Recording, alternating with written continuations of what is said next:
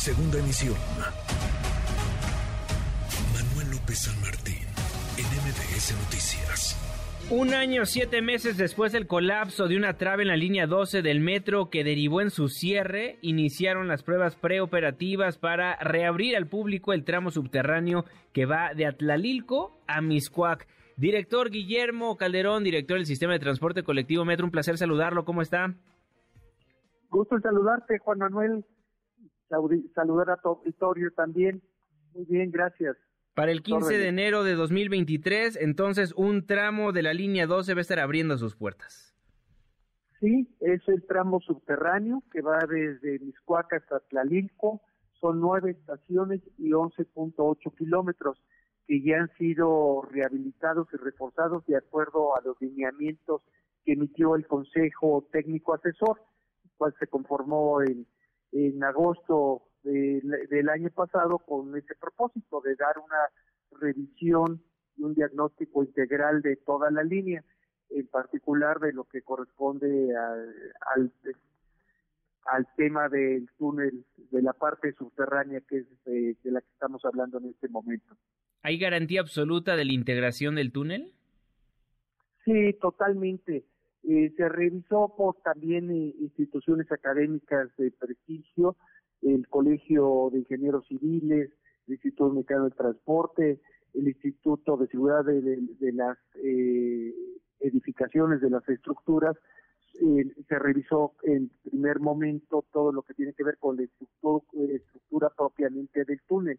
Esa tiene una integridad y una consolidación eh, perfecta, no presenta ningún tipo de falla, deterioro o riesgo, absolutamente seguro.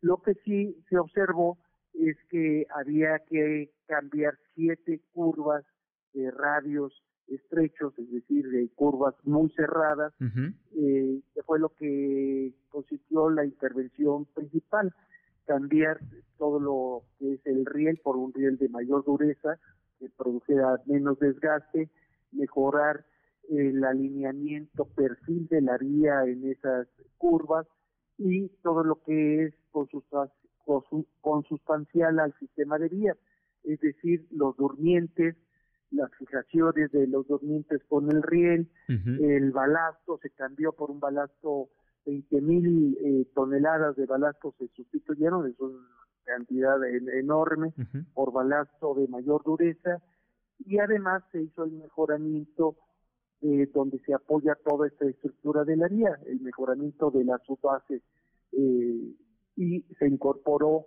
en las partes de intervención una losa de concreto con el doble propósito de que evite que se vuelva a degradar por el eventual ingreso de agua y que dé mayor soporte a todo lo que es la capa de balasto, durmientes y rieles. Eso fue la intervención mayor, sustantiva, pero hubo otras eh, intervenciones también muy importantes, la eliminación de 200 filtraciones eh, que se presentaban por descubrimientos propios del subsuelo donde fue construido el, el túnel. Esas ya se, se, sellaron o canalizaron y además eh, había también un problema muy fuerte de ingreso externo de agua, temporada de lluvias por la parte de salida de emergencia y de las rejillas eh, sobre la vialidad. Pues, este, eso también ya se resolvió. Se sustituyeron dos de esas rejillas en la zona que está en Insurgentes, eh, en Miscuac. Eh, en fin, eh, se construyeron cinco cárcamos adicionales en zonas bajas, en zonas de vado donde había acumulación de agua, con sus sistemas de bombeo. eh, pues estamos en este momento ya listos en las pruebas eh, con los trenes, pruebas preparativas para estar en condiciones de ofrecer el servicio en este tramo eh, a partir del 15 de enero. Bien, entonces hay garantía absoluta de la integridad del túnel, de la estructura, de la obra civil en general y todo esto, obviamente ustedes no pagaron ni un centavo. ¿eh? Y de los mismos se sometieron también a pruebas de seguridad. Ah, perfecto. De, de cómo se está el, el ensamble entre la rueda y el riel, todo eso se, también se, se verificó. Ahora, director, ¿cuánto costó todo esto? Tengo entendido que quienes pagaron fueron más bien las empresas privadas, ¿verdad? Sí, fue con la eh, participación de los constructores operadores de la línea 12, fundamentalmente.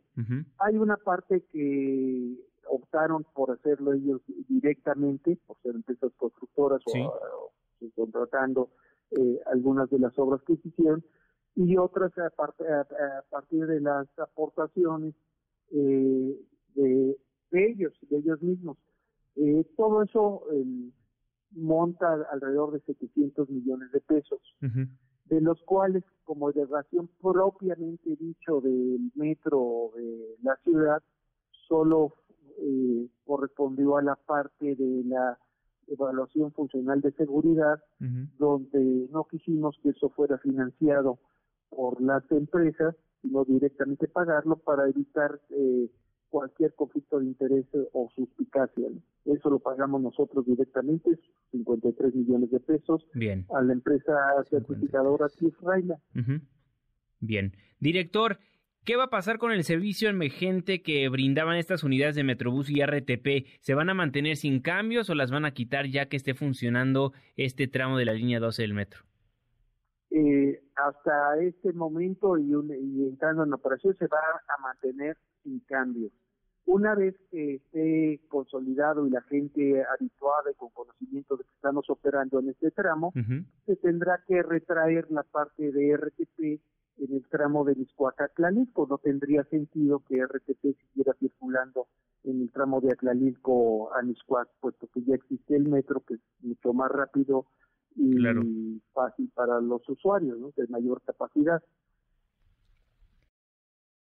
Calderón, el director del sistema de transporte colectivo Metro, preguntarle acerca de las bajas temperaturas. Escuchaba una conferencia de prensa del secretario de Movilidad Andrés Layú y daba a conocer que hubo problemáticas en el tren ligero debido a las bajas temperaturas, las cuales causaron pues que haya un cortocircuito en una de las líneas. Hubo un corte en el cable y con ello el cortocircuito. Preguntarle si hay alguna problemática por las bajas temperaturas en el metro de la ciudad. No, no hay bajas, no hay ningún problema. Todos los dispositivos tienen, todas nuestras vías, nuestro sistema tiene dispositivos eh, precisamente para prevenir estos cambios abruptos de temperatura, tanto a la alta como en este momento a la baja. A la alta se da dilatación, hay puntas de dilatación, a la baja se da contracción de los materiales eh, metálicos. Entonces eh, tenemos los dispositivos eh, operando y colocados adecuadamente para que no haya ningún problema ni en rieles ni en catenaria en el caso de las líneas que usan catenaria. Bien, y aprovechando que lo tengo en la línea telefónica, Guillermo Calderón, director del Metro, ¿Qué ha pasado con estas personas que salen constantemente en plataformas digitales surfeando el metro? Sé que hay una denuncia en la fiscalía, pero al parecer lo siguen haciendo. Es un youtuber, un muchacho que ha hecho estos desafíos ¿Sí? Eh, en, varias partes.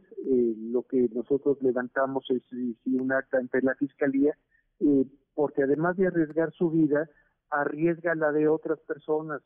En el caso de del metro y interrumpe el servicio, causa retrasos, entonces es una afectación a, la comunicación. En ese sentido está la denuncia fincada ante la Fiscalía y pues, el proceso de, investigación por parte de la Fiscalía, Juan Manuel. Bien. Guillermo Calderón, siempre un placer saludarlo. Muchísimas gracias por estos minutos.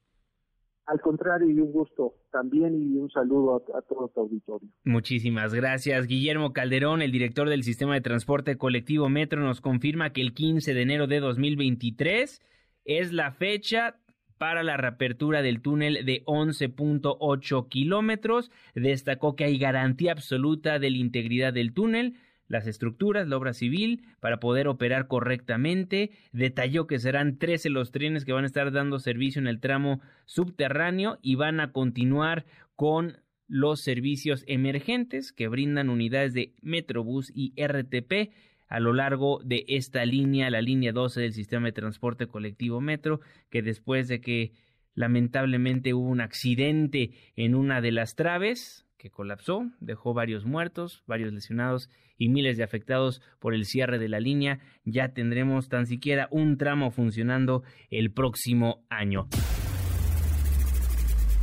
Redes sociales para que siga en contacto: Twitter, Facebook y TikTok. M. López San Martín.